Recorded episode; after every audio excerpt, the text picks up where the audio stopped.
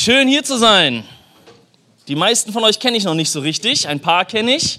Vor zwei Wochen haben mich ein paar Leute vielleicht schon mal gesehen, da bin ich mit der Kamera hier rumgelaufen und habe gefilmt. Äh, Mats hat mich schon vorgestellt, ich bin Samuel, so nennt mich aber nur meine Mutter eigentlich, deswegen dürft ihr mich gerne Sammy nennen, wenn ihr wollt. Ähm, genau, ich bin seit äh, zwölf Jahren bei uns in der Credo-Kirche, war zehn Jahre lang der Lobpreispastor und jetzt kümmere ich mich um alles, was irgendwie im weiteren Sinne kreativ und so weiter ist. Und ich freue mich sehr, hier zu sein, mal an einem normalen Sonntag, das ist richtig cool. Und ich freue mich zu predigen. Und da da hinten gleich meine Zeit laufen wird, werden wir keine Zeit verlieren, weil wir wollen zu den wichtigen Sachen kommen. Wer ich bin, ist nicht so wichtig, die Predigt ist wichtig. Let's go, wir starten in Johannes 5 mit einer Geschichte von Jesus. Ihr könnt die hier mitlesen, vielleicht? Ja. Wir gehen die durch und dann starten wir in die Predigt. Johannes 5, da heißt es, einige Zeit später war wieder ein jüdisches Fest und Jesus ging nach Jerusalem hinauf. In Jerusalem befindet sich in der Nähe des Schaftors eine Teichanlage mit fünf Säulenhallen. Sie wird auf Hebräisch Bethesda genannt. In diesen Hallen lagen überall kranke Menschen, Blinde, Gelähmte und Verkrüppelte. Unter ihnen war ein Mann, der seit 38 Jahren krank war.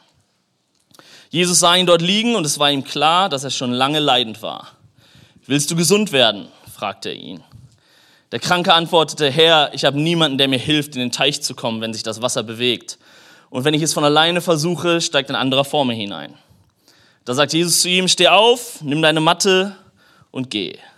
Im selben Augenblick war der Mann gesund. Er nahm seine Matte und ging. Der Tag, an dem das geschah, war ein Sabbat. Deshalb wiesen die führenden Männer des jüdischen Volkes den Mann an, der geheilt worden war, zurecht. Heute ist Sabbat, das ist dir nicht erlaubt, deine Matte zu tragen. Er entgegnete, der, der mich gesund gemacht hat, hat zu mir gesagt, nimm deine Matte und geh. Und wer ist dieser Mann? fragten sie. Wer hat zu dir gesagt, nimm deine Matte und geh? Aber der Geheilte wusste nicht, wer es war, denn Jesus war unbemerkt in der Menschenmenge verschwunden. Später traf Jesus den Mann im Tempel wieder. Du bist jetzt gesund, sagte er zu ihm. Sündige nicht mehr, damit dir nicht noch etwas Schlimmeres geschieht, als was du bis jetzt durchgemacht hast. Der Geheilte ging zu den führenden Männern zurück und berichtete ihnen, dass es Jesus war, der ihn gesund gemacht hatte. Von da an begannen die führenden Männer des jüdischen Volkes, Jesus zu verfolgen, weil er solche Dinge am Sabbat tat. Gott, ich bitte dich, dass du heute zu uns redest. Gott, ich bitte dich, dass du unsere Herzen aufmachst, das zu hören, was du sagen möchtest, dass wir nicht meine Worte hören, sondern deine Worte hören. Gott, und ich möchte dich bitten, dass du uns heute begegnest. Amen. Wir werden aus diesem Text heute nicht alles rausholen können, was diese Geschichte hergibt. Weil dieser kurze Text von 15 Versen ist eine Predigtreihe und keine einzelne Predigt. Da geht es um so viele Dinge. Da geht es um die jüdische Kultur, da geht es um den Sabbat, da geht es um die Gelehrten, da geht es um eine Heilung, da geht es um alles Mögliche. Aber wir werden heute zum Kern kommen. Zu dem, was eigentlich in dieser Geschichte passiert ist mit diesem Mann. Das Fest läuft in Jerusalem. Ihr könnt euch vorstellen, Volksfeste, alle Leute vom Land pilgern nach Jerusalem zu den großen jährlichen jüdischen Festen. Und die Stadt ist voller Pilger und Jesus kommt nach Bethesda. Und Bethesda, das in der deutschen Bibel heißt es immer Teich von Bethesda, aber es war eigentlich kein Teich im Sinne, wie wir heute einen Teich verstehen würden, sondern es ist mehr so, wie du aus Asterix die Bäder der Römer kennst. Kennt ihr diese Pools? Das sind eigentlich Pools, wo stand ja auch im Text, Säulenhallen drumherum gebaut sind. Und wir stellen uns vor, dass es so ein kleiner Teich war, wo jemand saß. Nein, da saßen hunderte Leute. Ihr könnt bei Google mal eingeben, wie das aussah. Man hat die Hälfte davon ungefähr archäologisch ausgraben können. Das sind riesige Pools. So zehn mal zehn Meter, zwei Stück nebeneinander und mehrere Außenbecken und am Hang liegt das so. Das heißt, das Wasser fließt von oben nach unten. Ein Riesending. Und Jesus kommt dahin zu diesem Teich. Eher ein Pool. Und man erzählt sich seit langem diese Geschichte, dass wenn sich das Wasser bewegt, dass der Erste, der drin ist, gesund werden soll. Deswegen sind die ganzen kranken, gelähmten, verkrüppelten, behinderten Leute der damaligen Zeit da gewesen. Weil irgendwie dieser Mythos bestand, dass wenn sich das Wasser bewegt, der Erste, der drin ist, gesund wird. Und da ist vielleicht der Einschub, ich weiß nicht, was für eine Bibel du hast, ob du überhaupt eine mit hast. In den allermeisten Bibeln fehlt der Vers Nummer 4. Da steht nämlich Folgendes in alten Übersetzungen. Denn ein Engel stieg zu gewissen Zeiten in den Teich hinab und bewegte das Wasser. Wer nun nach der, Bewe nach der Bewegung des Wassers zuerst hineingestiegen ist, der wurde gesund, egal mit welcher Krankheit er auch geplagt war. Man vermutet heutzutage, dass dieser Text hinterher dazugefügt wurde, weil er in den allermeisten Originaltexten nicht drin ist. Und deswegen ist er in den meisten Bibeln heute, gibt es Vers 3 und Vers 5. Das ist der Grund, falls du dich gefragt hast. Für die Geschichte ist es aber eigentlich egal, weil die Leute, die da waren, haben das geglaubt, sonst wären sie nicht da gewesen. Die haben angenommen, dass diese Geschichte, sei sie nun hinterher zur Erklärung hinzugefügt worden oder auch nicht, dass es gestimmt hat. Die saßen da in diesem Pool und haben gehofft, dass sie eines Tages gesund werden. Und jetzt stellt euch vor, was das für ein Ort ist. Das ist kein Freibad, wo man im Sommer hingeht, um sich nett an Pool zu legen. Das ist ein fürchterlicher Ort. Da liegt jemand 38 Jahre lang krank, liegt da und hofft, dass er eines Tages vielleicht den Jackpot gewinnt und gesund wird. Solange das Wasser ruhig ist, ist es wahrscheinlich relativ angenehm da. Alle liegen und warten, hoffen vielleicht, was passiert. Normales, geschäftiges Treiben, wie man das so kennt, wenn viele Leute auf einem Haufen sind. Aber stellt euch vor, was passiert, wenn in Jerusalem passiert das relativ häufig, Wind aufkommt. Und der Wind den Berg hinunter und der Erste ruft, ich glaube, das Wasser bewegt sich. Überlegt mal, was dann passiert sein muss. Das Chaos wird ausgebrochen sein. Weil alle hoffen, dass sie irgendwie die Ersten sein können, die in diesem Pool sind. Oder jemand wird Streiche gespielt haben. Kleine Jungs werden von oben Steine reingeworfen haben und zu sehen, wie die ganzen Trottel dann versuchen reinzuspringen. Man wird gehandelt haben, Deals gemacht haben. Kann ich nach vorne? Ich lasse dich vor, du lässt mich vor, wie früher in der Schule. Weil jeder wollte der Erste in diesem Pool sein.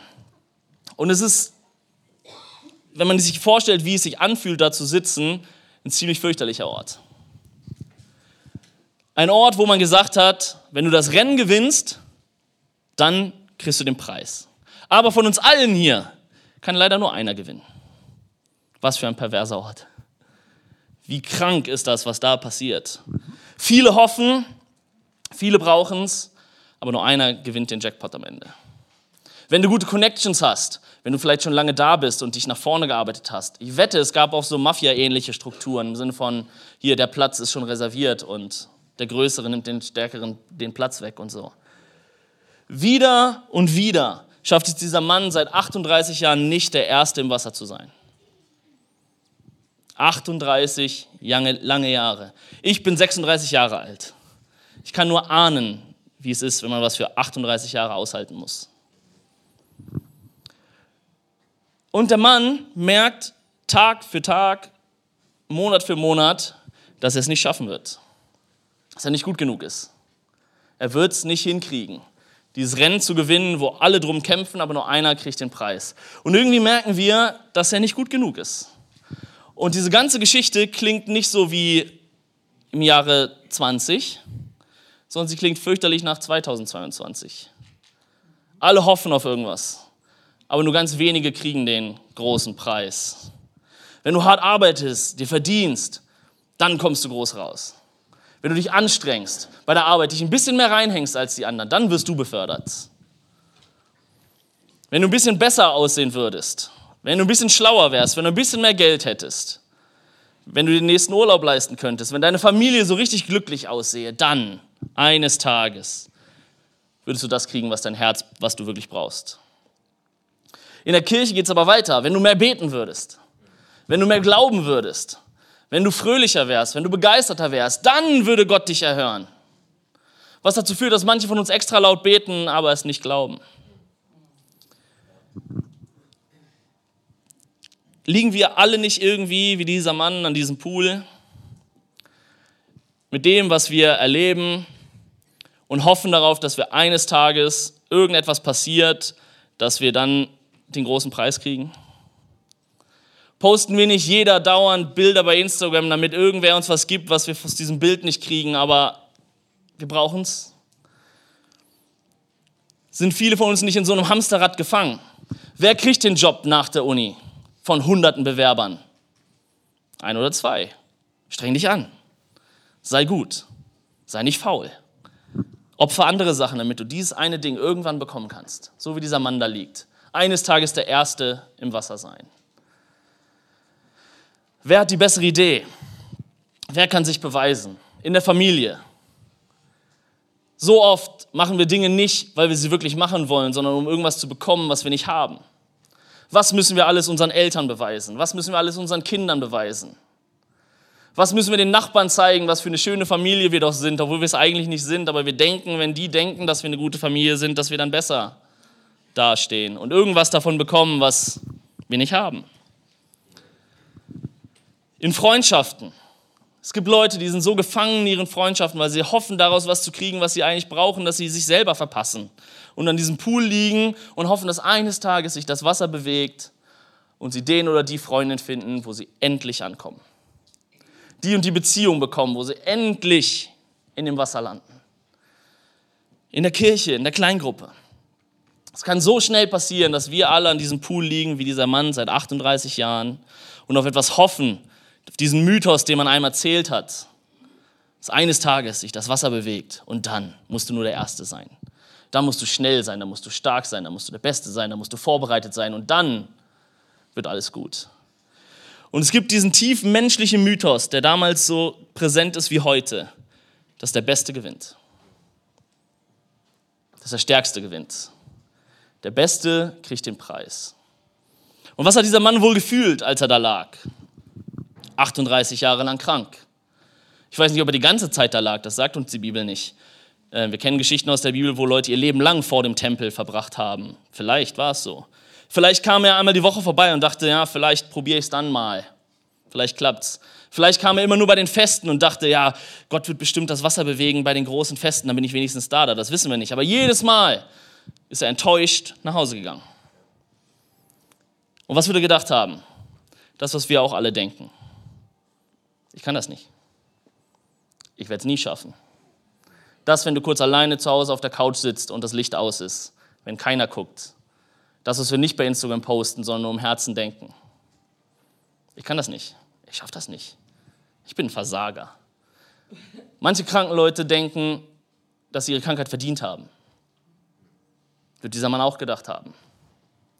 Ich bin zu schwach, zu langsam, zu dumm. Ich habe keine Freunde, kein Netzwerk, was mir hilft, keiner, der mich an den Pool ranträgt. Und auch das klingt nicht nach 2000 Jahre alten Gedanken, oder? Das denken wir alle, wahrscheinlich heute Nachmittag.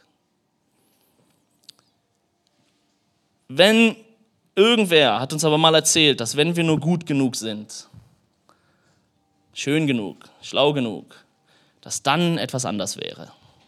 Und diesen Mythos gibt es seit 2000 Jahren.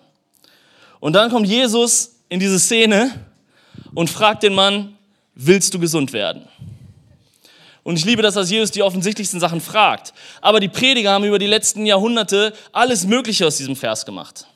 Und mit manchem habe ich so meine Probleme, manches ist vielleicht nicht ganz falsch, aber manche Prediger sagen, er wollte den Glauben des Mannes testen. Manche Prediger sagen, Jesus wollte wissen, ob er wirklich gesund werden wollte.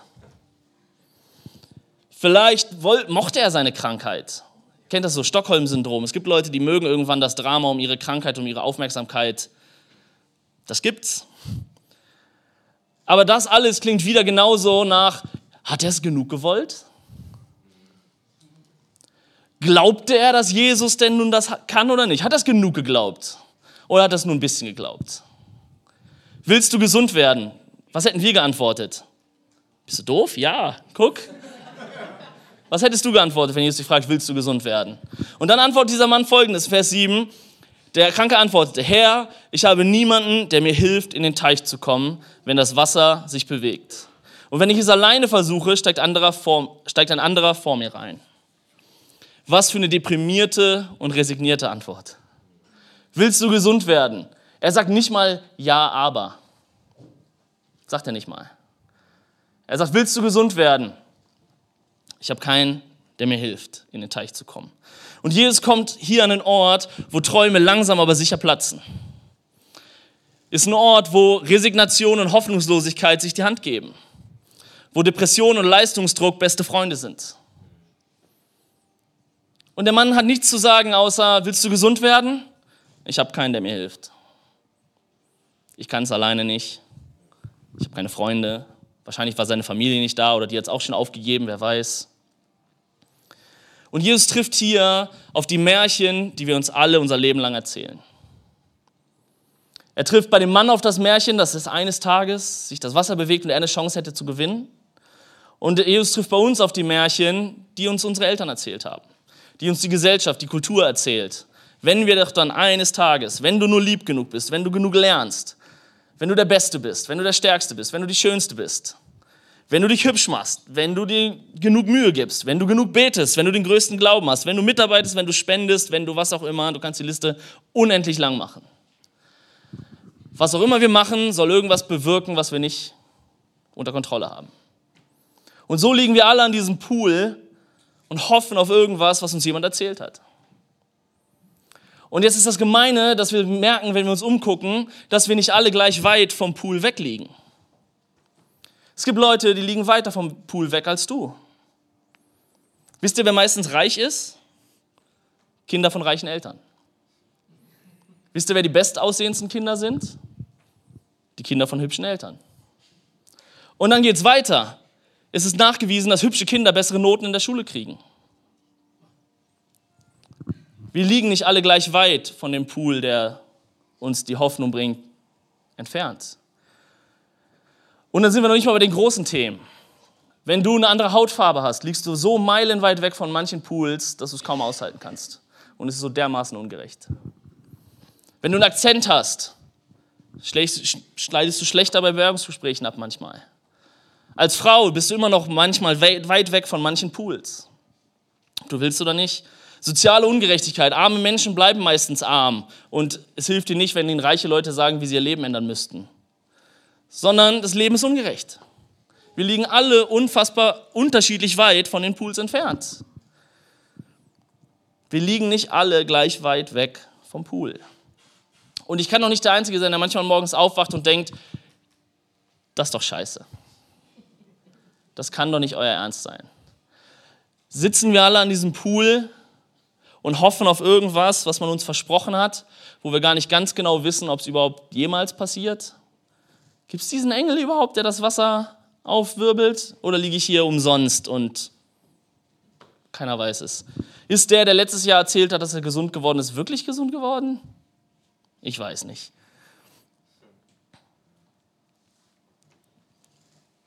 Jesus der Mann antwortet Jesus, ich habe niemanden, der mir hilft, in den Teich zu kommen, wenn das Wasser sich bewegt. Und wenn ich es versuche, steigt jemand anders vor mir ein. Manche nennen diese, das wäre eine Ausrede. Manche sagen, das ist eine Ausrede von dem Mann. Ich sage, es ist ehrlich. Und zwar ehrlicher, als wir meistens aushalten, mit uns selber zu sein.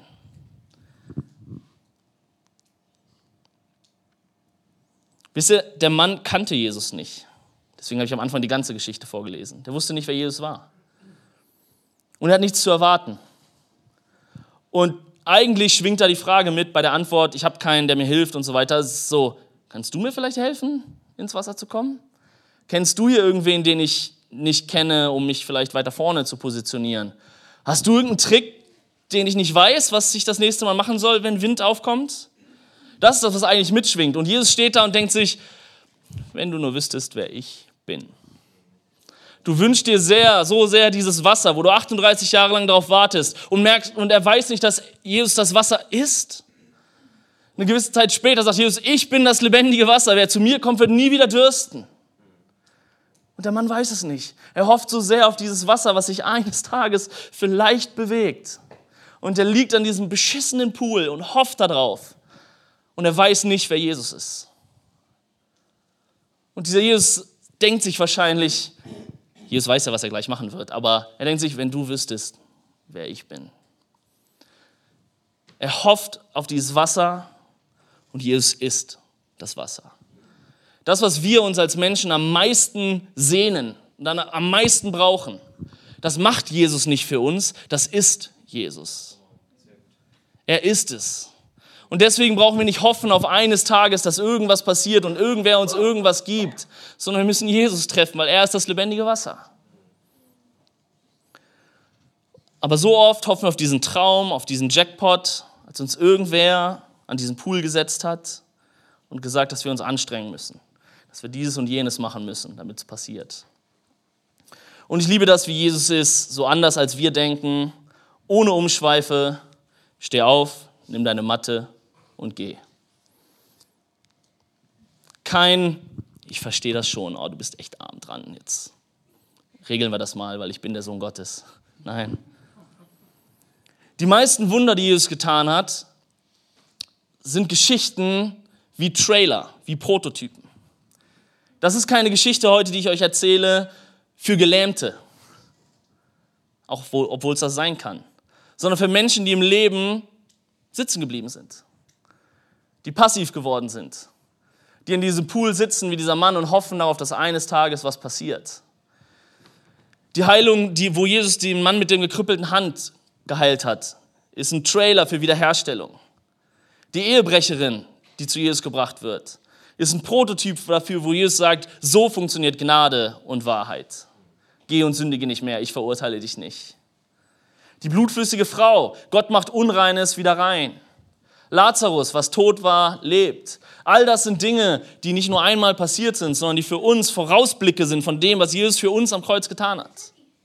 Das heißt, jedes Wunder, was du in der Bibel findest, ist ein Trailer dafür, was Jesus später am Kreuz und seine Auferstehung, durch seinen Tod und seine Auferstehung erreichen wollte.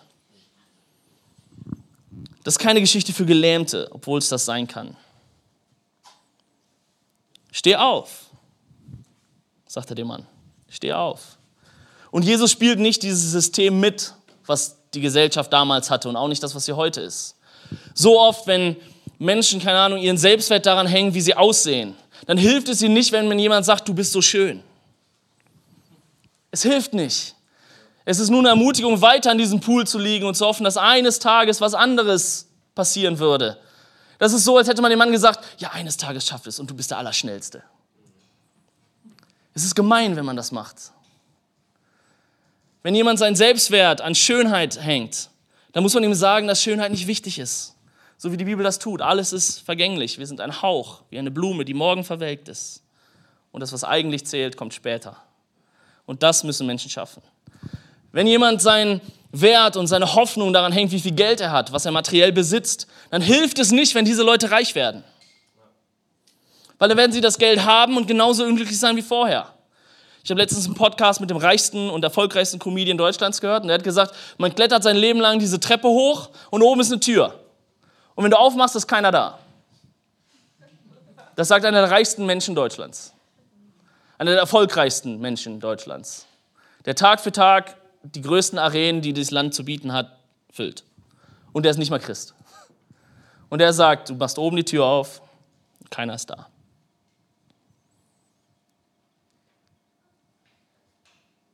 Steh auf, nimm deine Matte und geh. Verlass dieses perverse System von Pool und hoffen darauf, dass eines Tages was passiert. Folge mir nach. Steh auf, die, die emotional gelähmt sind, weil sich diesen ewigen Leistungsdruck nicht gewachsen fühlen und innerlich schon aufgegeben haben.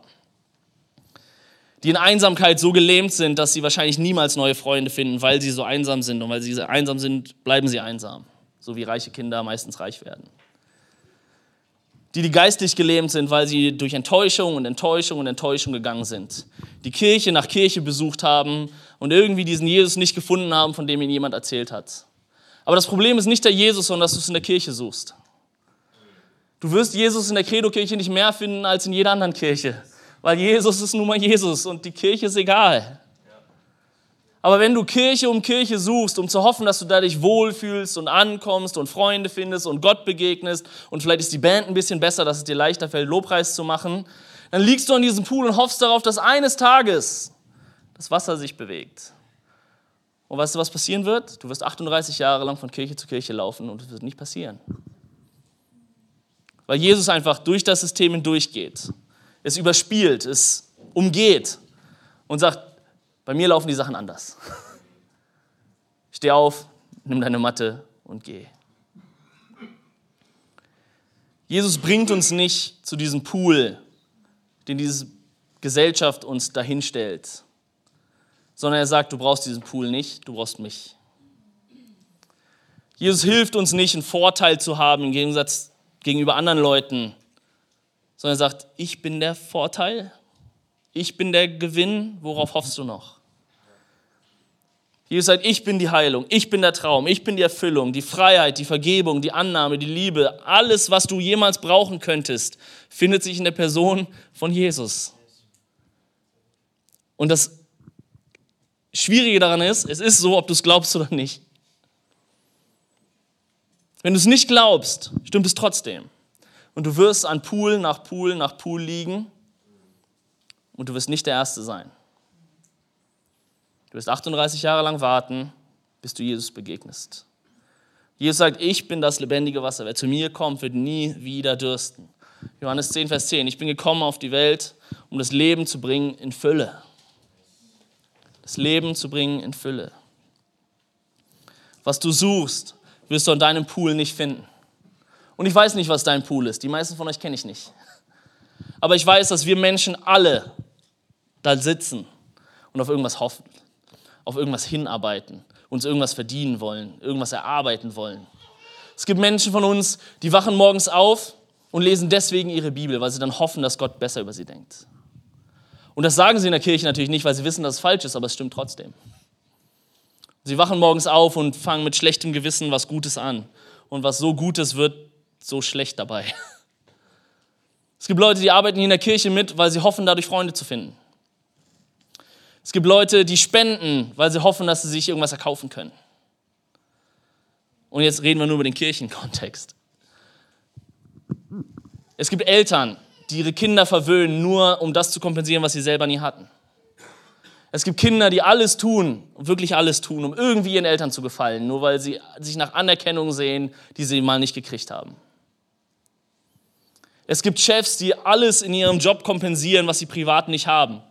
Und auf Schicht die Größten sind und zu Hause die Loser sind. Und das gleiche andersrum. Es gibt Leute, die auf der Arbeit zu nicht viel kommen und alles da drin zu Hause kompensieren und das in ihre Kinder projizieren und was auch immer. Wir alle sitzen an diesen Pools und die einzige Lösung ist, dass Jesus kommt und sagt, steh auf, hör auf mit dem Quatsch, folge mir nach. Das ist die einzige Antwort. Und dann ist es völlig egal, wie alt du bist, was deine Erfahrung ist. Es ist völlig egal, ob du seit einer Woche an diesem Pool liegst oder seit 38 Jahren. Es ist völlig egal, ob du das in dieser Kirche findest oder in jeder anderen Kirche, wo Jesus draufsteht. Solange du Jesus begegnest, wirst du das Leben in Fülle finden. Wisst ihr, ich bin letztens, letztens vor Corona, äh, nach Manchester geflogen mit Ryanair. Und ich weiß nicht, ob ihr schon mal mit einem schlechten Flieger in den Urlaub geflogen seid. Ich saß auf Platz 27b. Das ist ganz hinten in der Mitte. Und rechts und links saßen zwei, wie sagt man das, nette, nett, dicke Menschen, sehr dicke Menschen. Und der vordere Sitz ging ungefähr bis hier und ich hatte so viel Platz. So. Ekelhafte Snacks, ich weiß nicht, was sie da als Essen verkaufen. Schlechte Luft, mit Maske saß ich da. Und man hat den schlecht, die schlechteste Reise, die man haben kann.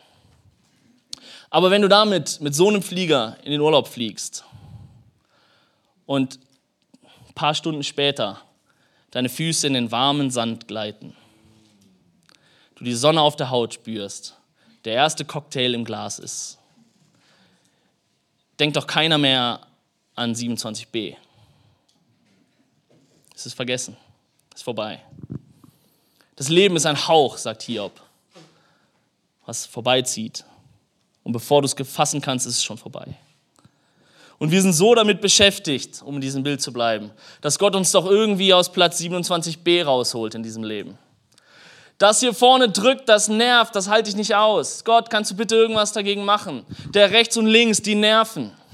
Der stinkt, der schwitzt, die Luft ist schlecht, die Snacks schmecken nicht. Und wir sind so damit beschäftigt, irgendwie, dass Gott uns da rausholt. Was in diesem Leben diese kurze Reise auf 27b sein kann. Und ich sage das nicht zynisch oder leichtfertig, aber wenn du eines Tages in die Ewigkeit kommst und deine Füße in den warmen Sand gehen, denkt niemand an 27b. Es ist so egal. Es ist so unwichtig, was auf dieser Welt passiert. Aller Erfolg, den du hast, wird dich nicht jucken. Der Reichtum, den du hattest, wird dich nicht jucken. Beziehungen, die du hattest, werden vorbei sein, weil wir bei Gott sind. später trifft Jesus diesen Mann im Tempel wieder und sagt, du bist jetzt gesund. Sündige nicht mehr, damit dir nicht noch etwas Schlimmeres geschieht, als was du bis jetzt durchgemacht hast. Und oh, wie haben Prediger uns mit diesem Vers Angst gemacht über die Jahre. Ich weiß nicht, ob du schon mal Predigten darüber gehört hast. Sündige nicht mehr, damit dir nicht noch was Schlimmeres passiert. Was Schlimmeres als 38 Jahre lang krank? Was Schlimmeres als depressiv und hoffnungslos immer auf dieses Wasser zu hoffen? Ja, Jesus hat recht, was Schlimmeres. Verloren gehen ist schlimmer als jedes Leid auf dieser Erde. Was Jesus hier sagt, ist, dass Heiligkeit wichtiger ist als die Heilung. Dass gerettet sein wichtiger ist als gesund sein. Dass Jesus nachfolgen das Wichtigste ist, was man tun kann. Und dass die Ewigkeit bei Gott alles trumpft, was du auf der Erde jemals erreichen könntest. Das ist das, was Jesus hier sagt. Das ist keine Drohung. Pass auf, dass hier nicht noch was Schlimmeres passiert. Sondern es richtet den Blick auf das, was wirklich wichtig ist. Jesus sagt hier, ich habe deinen Körper geheilt, aber ich bin gekommen, um deine Seele zu retten. Und das andere passiert nebenbei. Niemand denkt am warmen Strand noch an den Platz auf 27b. Und mit allem Respekt und Liebe für deine Situation, lieber mit Jesus und krank als gesund und ohne ihn. Lieber arm und mit Jesus als reich und ohne ihn. Und wir als Kirche, ihr miteinander, wir werden dafür kämpfen, dass du ein Upgrade kriegst von deinem Platz. Wir werden beten gegen diesen Tisch, der dir vorne in die Beine ballert, der dich nervt, der es unangenehm macht. Deine Kleingruppe wird 27b mit dir boykottieren und sagen, das geht so nicht. Ja, das werden wir alles machen. Wir werden Gott um ein Upgrade bitten. Wir werden alle Flugmeilen einlösen, die wir haben, damit du einmal Business Class fliegen darfst. Ja, werden wir machen. Aber wir wissen ganz genau, dass Gott auf 27b genauso mit dir ist wie auf 1a ganz vorne. Ganz genauso. Und wir wissen, dass all das, was wir im Leben erleiden, nicht egal ist, aber es ist nicht wichtig im Vergleich zu dem, was in Ewigkeit kommt. Und ich kenne Menschen, die beten ihr Leben lang dafür, gesund zu werden und Gott heilt sie nicht. Aber sie bleiben bei Jesus. Und ich kenne Menschen, leider auch, den Prediger irgendwelche Wunder versprochen haben, die nicht passiert sind und dann am Glauben zweifeln und sagen, ja, das ist ja alles nicht dieser Jesus. Und die sitzen dann an einem anderen Pool und schmeißen es über Bord. Aber die einzige Einladung, die ich machen kann, ist, triff Jesus. Begegne Jesus. Hör auf das, was er sagt und verlass diesen Pool, an dem wir alle sitzen. Rettung und die Ewigkeit ist wichtiger als die Heilung und irdisches Leid in dem kurzen Leben. Aber Jesus bleibt da halt nicht stehen und sagt, ja, pass auf, dass hier nichts Schlimmeres passiert. Sondern einem anderen Gelähmten, den er mal geheilt hat, sagt er, steh auf, nimm deine Matte, geh und folge mir nach. Folge mir nach. Nimm dein Kreuz auf dich und folge mir nach. Das ist das, was Jesus sagt. Zu jedem, den er beruft. Zu fast jedem, dem er heilt. Zu jedem seiner Jünger. Steh auf, lass alles liegen, was du machst. Folge mir nach. Und das sagt Jesus heute zu uns auch. Wir sitzen alle an diesem Pool. Steh auf, nimm deine Matte und folge mir nach. Und dann sagst du, wohin? Folge mir nach. Werde ich der Erste am Pool sein?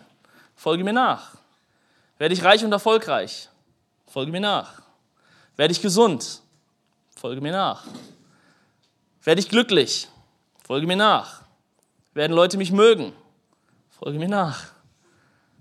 Das ist das Einzige, was Jesus sagt. Und ich habe keine Lust mehr auf diese Pools, wo wir alle sitzen und dann in unseren kleinen Gruppen darüber reden, wie schlecht es uns doch geht. Wir müssen Christen sein, die uns gegenseitig ermutigen und sagen, steh auf von deinem beschissenen Pool. Da ist Jesus, folg ihm nach. Folg ihm nach. Und wenn ihr die Bibel lest, Jesus hat nicht jeden geheilt, der in der Bibel krank war. An diesem Pool von Bethesda saßen noch viele andere drumherum, die er nicht geheilt hat. Und sage ich deswegen, dass Jesus nicht heilt? Nein, ganz im Gegenteil. Tut er und möchte er mehr, als wir es jemals gesehen haben. Aber Nachfolge ist Jesus so viel wichtiger und die Ewigkeit ist Gott so viel wichtiger als was wir jetzt erleben. Dieses ewige leisten müssen, besser sein, sich anstrengen, etwas aus sich machen. Und die, die die Bibel ein bisschen besser kennen, merken, dass es selbst bei den Jüngern nicht aufgehört hat. Die Jünger, die sich fragen, wer von ihnen der Größte von den Jüngern ist. Ja, wir folgen ja alle Jesus nach, aber wer folgt ihm denn am besten nach? Und Jesus sagt seinen Jüngern das gleiche wie dem Verbrecher am Kreuz. Noch heute wirst du die Ewigkeit bei mir sein. Sagt das gleiche. Gott lädt uns ein, heute diesen Pool hinter uns zu lassen. Und ich habe so viele Beispiele gesagt, dass ich sicher bin, dass für jeden, jeder sich am Pool gesehen hat, in einem der Bereiche. Jeder hofft auf irgendwas und arbeitet auf irgendwas hin. Aber Hebräer 4, Vers 16 sagt, lass uns voller Zuversicht zum Thron der Gnade kommen, wo wir die Hilfe bekommen, die wir brauchen.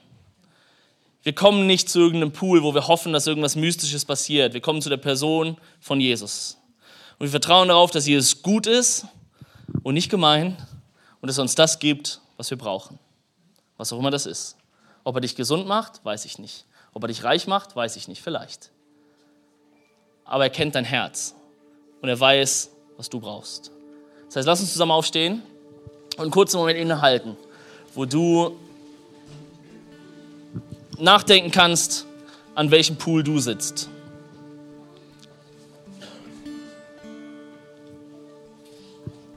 Wo du überlegen kannst, hey, welchen Pool möchte ich hinter mir lassen?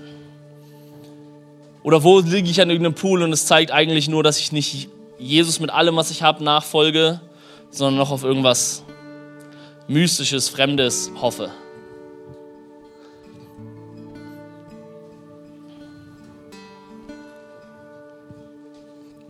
An welchem Pool liegst du, wo Jesus kommt und sagt, folge mir nach?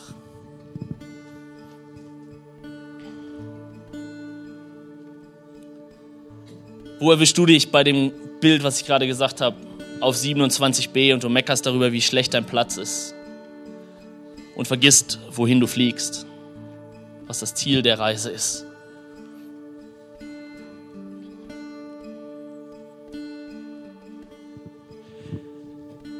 Ich kann heute nichts anderes machen, als euch Jesus zu präsentieren. Ich kann euch zeigen, wo der Weg ist. Aber ich kann euch nicht sagen, was ihr machen müsst. Oder was wir jetzt alle gemeinsam tun, damit irgendwas passiert. Weil dann sitzen wir wieder in diesem Pool, wo wir hoffen, dass Matze gleich das richtige Lied singt und Gott dir da irgendwie begegnet. Jesus ist hier, das weiß ich. Und er möchte dir und deinem Herzen begegnen. Und das Einzige, was ich glaube, was wir brauchen, ist das Wort von Jesus, was er diesem Mann auch gesagt hat. Steh auf und geh. Folge mir nach. Und ich habe keine Ahnung, was das für dich heißt. Wir kennen uns nicht. Aber ich kenne diesen Jesus, der Leben neu macht. Der Krankes gesund macht. Der Totes lebendig macht. Der gesagt hat, dass die, die bei ihm sind, Leben in Fülle haben, Leben im Überfluss. Der Gott, der gesagt hat, dass er das geknickte Rohr nicht abbricht und unseren Becher so voll macht, dass er überläuft. Diesen Jesus kenne ich. Und ich möchte dich heute ihm vorstellen. Egal, ob du das erste Mal hier bist und keine Ahnung hast, von welchem Jesus ich da rede, oder ob du länger als 38 Jahre Christ bist, kannst du Jesus neu begegnen heute Morgen. Kannst ihn neu erkennen. Lass uns kurz einen Moment nehmen, wo du sagst, wo du Jesus sagst, ob du das möchtest oder nicht. Das kann ich nicht für dich machen. Das kann kein anderer für dich machen. Ein einfaches Gebet, Gott, begegne mir an meinem Pool.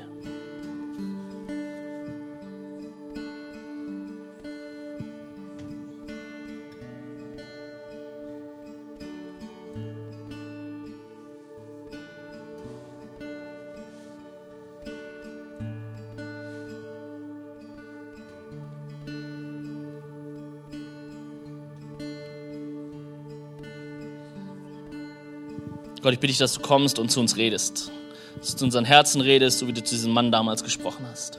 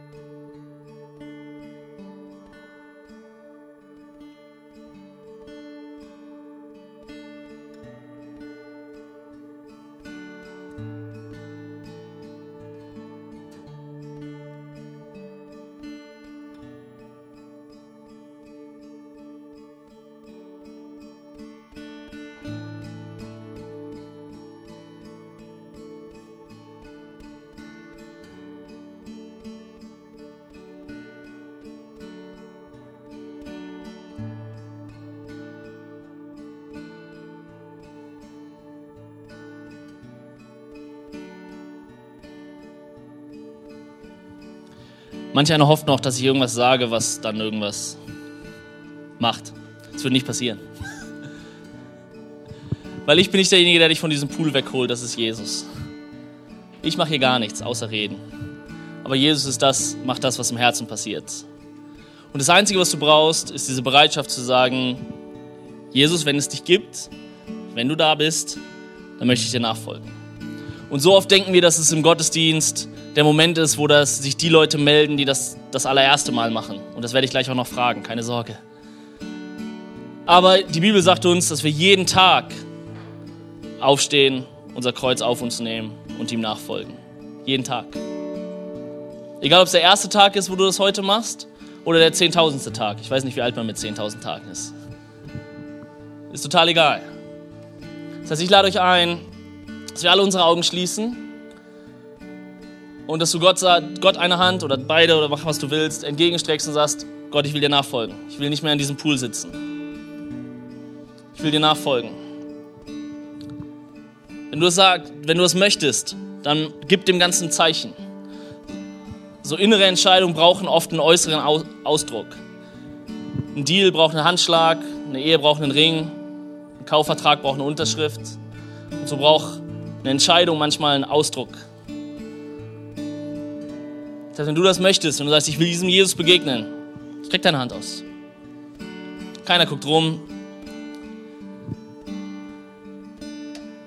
Gott, ich möchte dich bitten, dass du jedem, jedem und jeder, der jetzt ihre Hand, die Hand gehoben hat, zu dir ausstreckt, dass du ihm begegnest.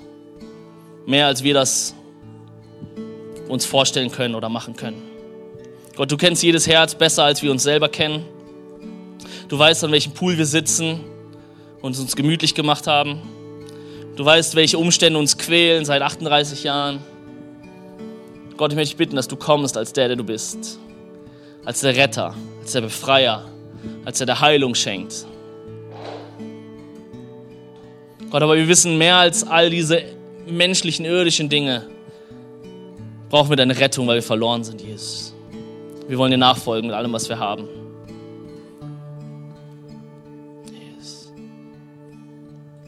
Und lass uns jetzt in diesem Moment auch für konkrete Dinge beten.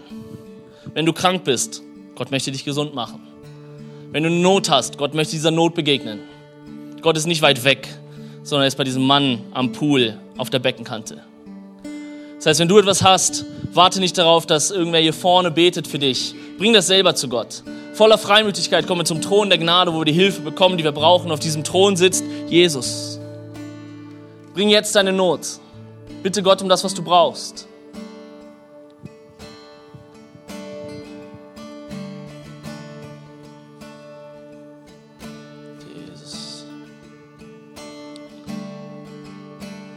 Gott, ich möchte bitten, dass du kommst als der, der du bist. Unser Heiler, unser Retter, unser Befreier, unser Tröster, unser Beistand.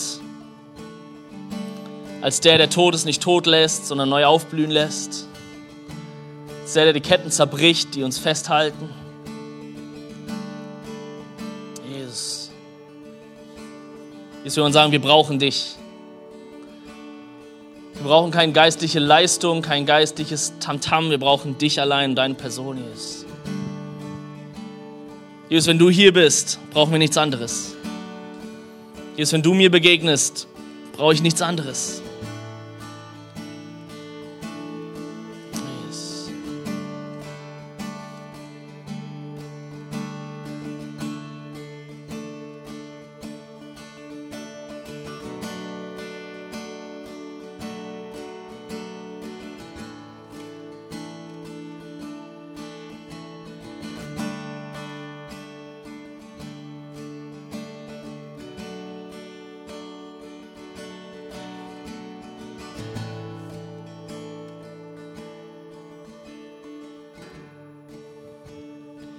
Bevor wir jetzt in Lobpreis gehen, lass mich noch eine Sache sagen.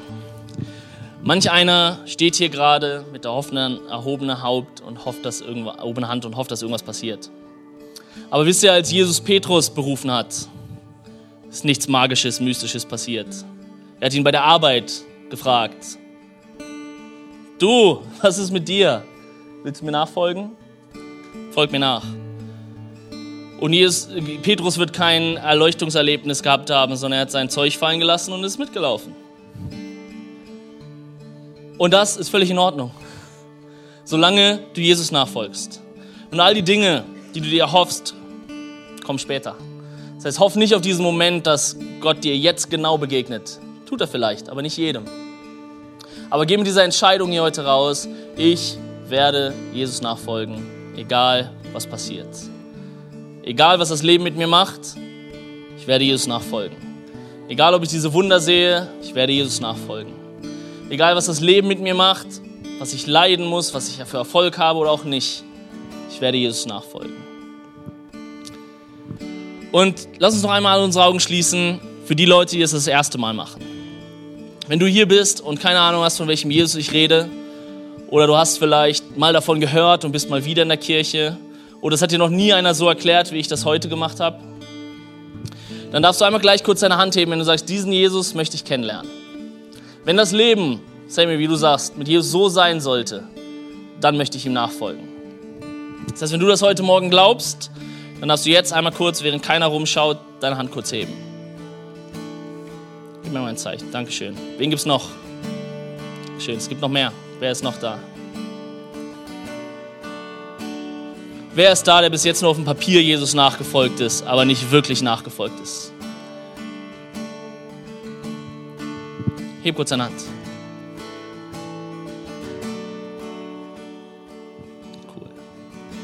dann lass uns als ganze Kirche, das machen wir jeden Sonntag an allen Campussen, dieses Gebet beten, was ihr jetzt hier vorne seht. Und lass uns das als unser Bekenntnis machen und hör mal darauf, was wir jeden Sonntag beten. Und lass die Predigt damit mitschwingen. Komm, lass uns gemeinsam beten. Jesus, ich weiß, dass du mich liebst. Es gibt nichts, was ich tun könnte, damit du mich mehr liebst. Und durch nichts, was ich tue, würdest du mich weniger lieben. Du bist für mich gestorben und auferstanden. Ich glaube an dich. Du bist mein Gott, mein Retter und mein Herr. Bitte schenke mir die Vergebung meiner Schuld. Ich möchte als dein Kind leben und du sollst mein ganzes Leben bestimmen. Ich danke dir, dass ich durch dich wirklich frei bin und ein Leben in Ewigkeit habe. Amen. Amen. Und jetzt lass uns diesen Gott anbeten. Musik, wenn Mats und Maggie uns jetzt leiten in Lobpreis, ist so viel mehr als nur das Ende nach der Predigt sondern Gott begegnet dir da drin. Er begegnet deinem Herzen an diesem Pool und möchte dir nah sein. Los geht's.